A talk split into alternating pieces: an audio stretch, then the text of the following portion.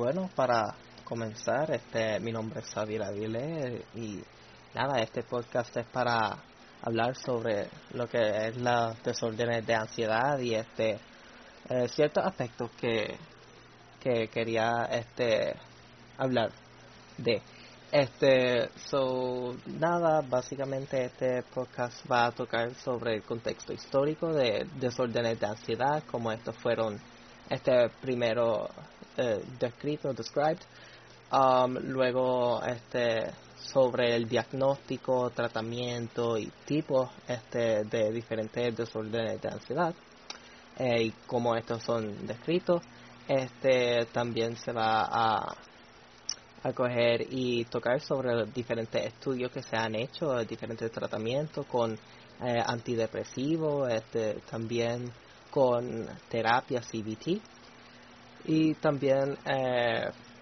se va a tocar sobre los efectos en el cuerpo, efectos en, en sociales que social que esto puede tener, estos tipos de desórdenes puede tener una persona, la prevalencia que hay este, en Puerto Rico versus este, Estados Unidos y cómo eh, ciertas emergencias o fenómenos naturales como el huracán María o el COVID-19 ha podido, ha afectado este, este, esta prevalencia de, de desórdenes de ansiedad tal como en en la, en la población de Puerto Rico como en la población de Estados Unidos. Bueno, comenzando con el contexto histórico, eh, the, eh, lo, eh, the earliest, lo más temprano que se ha podido este, reconocer lo que es el desorden de ansiedad fue en la antigua griega, en el libro de el Hippocratic Corpus, que era una colección de textos médicos, ahí este, describieron a un paciente que se llamaba Nicanor, pues él tenía este lo que se llama como que el primer caso de, de la fobia, que tenía fobia a este a un flute. Entonces, luego de esto, en el libro latín, que era de Cícero y Seneca, Cícero nombra este, este tipo de desorden como angor, que también de ahí viene este la palabra angustia. Para ahí este angor significa ansiedad y también es caracterizado esta, este desorden en ese libro es caracterizado como constricción. Luego en el 1621 el libro en el libro The Anatomy of Melancholy eh, de Robert Burton esta habla sobre el desorden de ansiedad excepto que para este tiempo la ansiedad estaba integrada con el desorden de depresión o melancolía. So, este, para este tiempo no, no era ansiedad como tal, sino es, eso estaba integrado con la depresión. Um, después, este, fast forward a 1952, cuando se publica el DSM-1 en Estados Unidos, y este, este describía el desorden de ansiedad como algo integrado al desorden de psiconeurótico. Entonces, este no es hasta el 1980 en el DSM-3 que, que nombran a la ansiedad como un tipo, like, le dan su categoría como tal. Y este capítulo, este, esta categoría incluía la fobia, la fobia social, este que el, el anxiety disorder, social anxiety disorder, la ansiedad general, que es GAD, y este, el desorden de estrés postraumático, que es PTSD. Entonces voy a decir algunos de los diferentes tipos de desórdenes de ansiedad. La primera siendo Generalized Anxiety Disorder, que esta es caracterizado como un desorden de ansiedad crónico donde la persona no puede controlar su ansiedad este por un periodo prolongado. Este, para ser diagnosticado con esto, uno tiene que estar este, eh, con, con más de tres síntomas este, de acuerdo al DSM-5 este, por un periodo más de seis meses. Ahora, estos tres síntomas pueden ser una combinación de diferentes cosas, como pulso elevado, respirando rápido, este,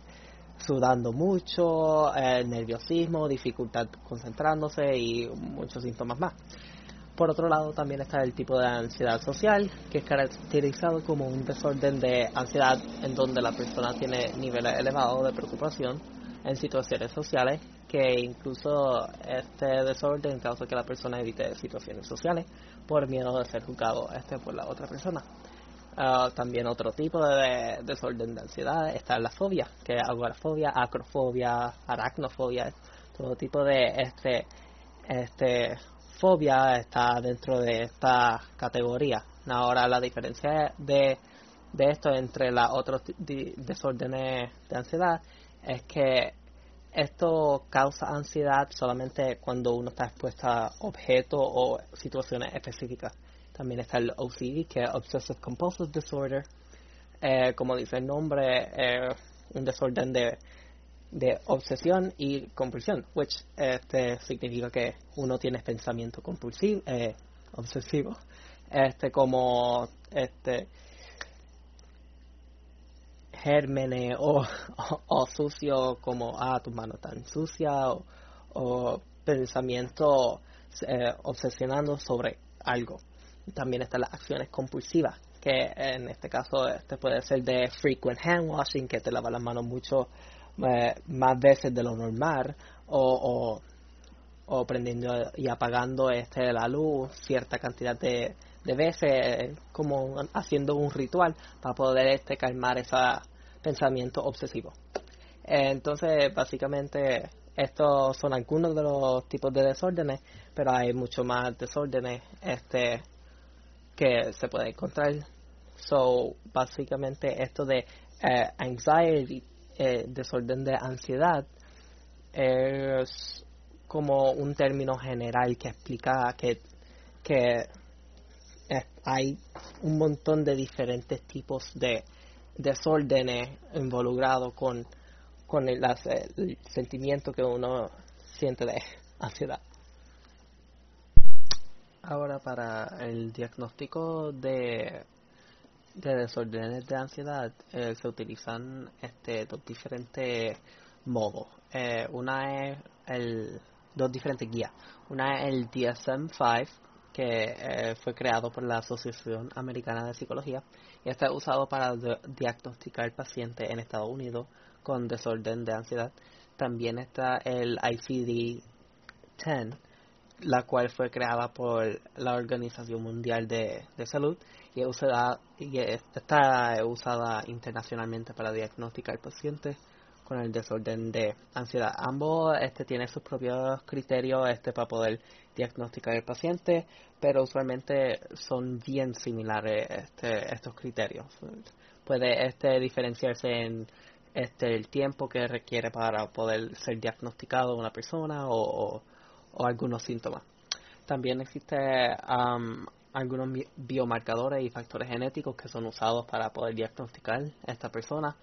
Este, un ejemplo es en el artículo A Genome-Wide Test of Differential Susceptibility Hypothesis reveals a genetic predictor of differential response to psychological treatments for child anxiety disorders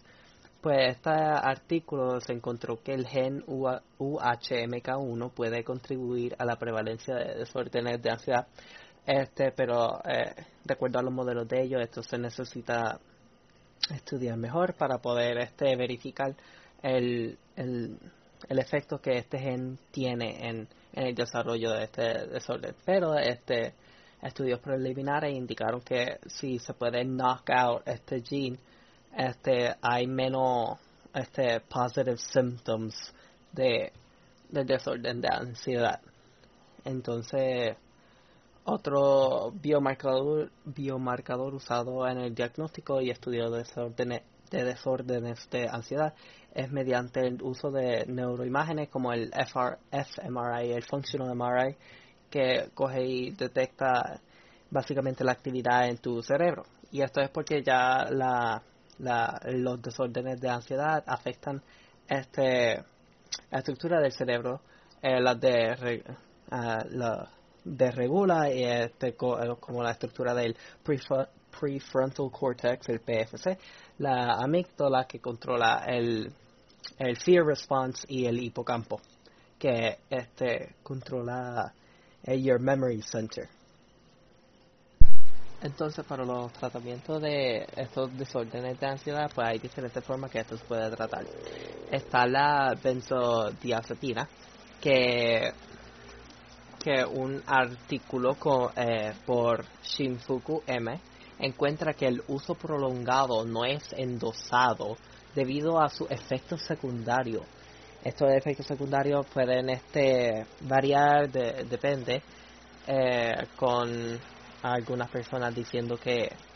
que la boca está seca o problemas eh, de digestión, pero ah, hay otros efectos secundarios más serios como eh, la probabilidad de tener un, una fractura de hueso. Y eso mismo fue lo que este un otro estudio estaba estaba investigando uno por Bushnell GA que encontró que personas jóvenes en tratamiento con benzodiazepina tenían mayor riesgo de tener fracturas que personas con tratamiento con SSRI, que es la otra posible tratamiento que uno puede utilizar para este desorden de ansiedad. Eh, los SSRI son serotonin Selective Serotonin Reuptake Inhibitor. Estos son para poder este aumentar la cantidad de serotonina que hay en el cerebro. Y esto es utilizado porque la, los desórdenes de ansiedad son bien similares a los de, los de depresión, porque ambos este, tienen que ver con una cantidad más baja de lo normal de serotonina. Entonces, pues está eso de SSRI y eh, de acuerdo con estos artículos, el tratamiento de SSRI tiene un mayor beneficio ya que causa menos efectos secundarios severos que los benzodiazepinas. Por otro lado, un estudio titulado Paroxetine Cognitive Therapy or Their Combination in the Treatment of Social Anxiety, anxiety Disorder with and Without Avoidant Personality, personality Disorder, a Randomized Clinical Trial. Ese es el título del estudio. Este buscó verificar la diferencia entre del tratamiento de paroxetine, que es un SSRI, eh, versus eh, CBT, que es Cognitive Behavioral Therapy. So, básicamente era entre terapia versus eh, eh la droga de SSRI, que en este caso utilizaron paroxetine. Pues entonces este estudio encontró que una mayor proporción de personas tuvieron una mejor razón de recuperación con el tratamiento de terapia, el CBT, que el SSRI. Ellos también verificaron este con SSRI plus CBT, pero no encontraron este, una mayor una diferencia significativa. Entonces, este estipulado también es apoyado eh, por un estudio publicado por Naoki Yoshi, Yoshinaga, que encontró que pacientes con SAD, que es eh, Social Anxiety Disorder, que tenían un tratamiento de SSRI más CBT, tuvieron una razón de recuperación significativamente mejor que personas que solamente recibieron tratamiento de SSRI. Por lo tanto, esto, este, un estudio eh, indica que CBT es mejor este que, que SSRI, mientras que el otro indica que CBT más SSRI es mejor que solamente utilizando SSRI. Por lo tanto, se puede concluir que este tratamiento de CBT es muy efectivo en tratar de, tratar desórdenes de ansiedad. Incluso este mismo tratamiento puede ofrecerse mediante telecomunicaciones, que ese es el otro, el otro aspecto que se va a hablar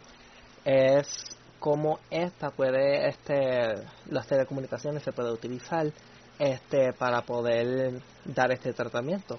En un estudio este, por Holland J encontró que este modo de terapia tenía varios aspectos positivos en los pacientes, ya que esta solía ser más fácil para los pacientes asistir a las secciones. Este, un paciente incluso eh, cogió y este, prefirió este, eh, mediante telecomunicaciones que presencial, pero también este, algunos otros pacientes preferían este, estar presencial este y también estaba el, aspecto negativo de el costo si es costo efectivo si es mayor beneficio versus la cantidad este que, que cuesta. Aparte de los tratamientos y diagnósticos de los desórdenes de ansiedad, este podcast también estará hablando un poco sobre los efectos que estos desórdenes tienen, este, ya sea en, la salud y efectos sociales que también pueden tener. En el aspecto de la salud, teniendo ansiedad tiene efectos negativos en varios sistemas del cuerpo,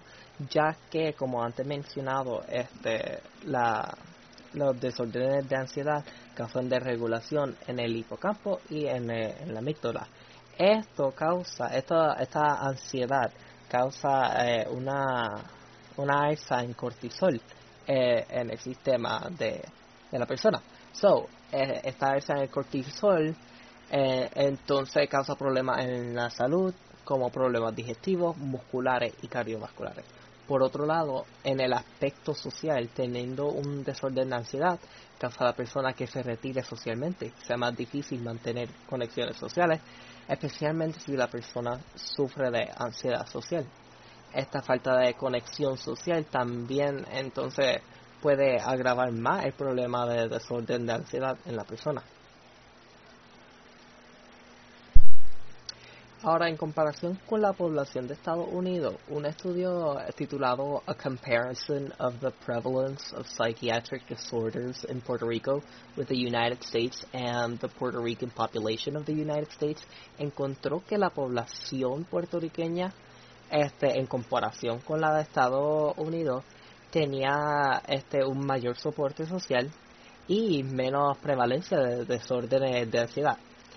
aunque también se encontró que la población puertorriqueña en la isla tenían una mayor dependencia eh, en droga ilícita y en alcohol. Por otro lado, este también el este podcast este va a look into los efectos que se que huracán María tuvo en la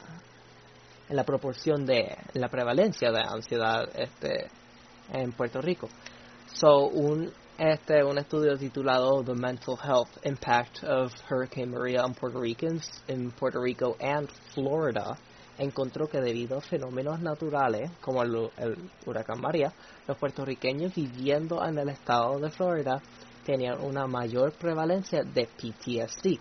Por otro lado, el estudio encontró que entre los puertorriqueños viviendo en lugares urbanos, este como San Juan, este metropolitano, eh, tenían una mayor prevalencia de síntomas de ansiedad que las personas este, viviendo en urbanizaciones rurales. Entonces finalmente quería este encontré un artículo bien interesante sobre este el efecto este de ansiedad y y depresión en, en COVID-19 survivors. Y entonces este artículo llamado Anxiety and Depression in COVID-19 Survivors, Role of Inflammatory and Clinical Predictors, describe el efecto que COVID-19 ha tenido en la prevalencia de desórdenes neurológicos en, nuestra, en una muestra de pacientes. En este estudio se encontró que un 42% de las personas este, de la muestra indicaron que tenían síntomas de desórdenes de ansiedad. Entonces, el artículo también estipula que esta alza significativa este, de desórdenes neurológicos puede ser a causa este, de la respuesta inmunológica, pero también puede ser por estresores, este,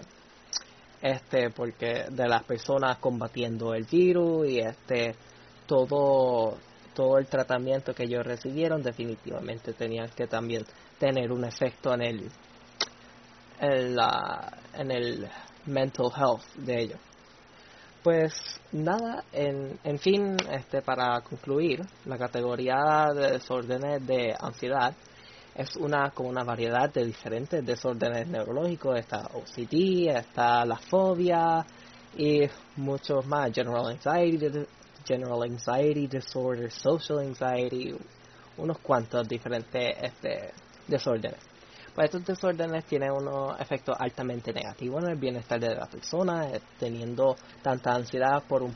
eh, por un tiempo prolongado definitivamente hace un efecto negativo en el cuerpo. este y también este en, en el social aspect también definitivamente tiene un aspecto negativo. Eh, por lo tanto, estos son usualmente tratados con SSRIs, que se ha encontrado que es uno de los mejores tratamientos para, para estas personas, y también terapia. Este, ah, definitivamente, lo, eh, los estudios que he encontrado definitivamente dice que CBT, Cognitive Behavioral Therapy, es una de las mejores que uno puede tener para ansiedad. Este, sin embargo, se debe recalcar que estos tratamientos no son completamente efectivos, no es que toda persona va a responder positivamente a estos tratamientos. Por eso es que se debe de seguir haciendo este más estudios este, sobre estos desórdenes para así poder encontrar una posible combinación de tratamiento, maybe este SSRI plus CBT o otra o otra droga que encuentren para así este, poder ofrecer una mejor calidad de vida para estas personas eh, que sufren de, de estos desórdenes de ansiedad. Y ya.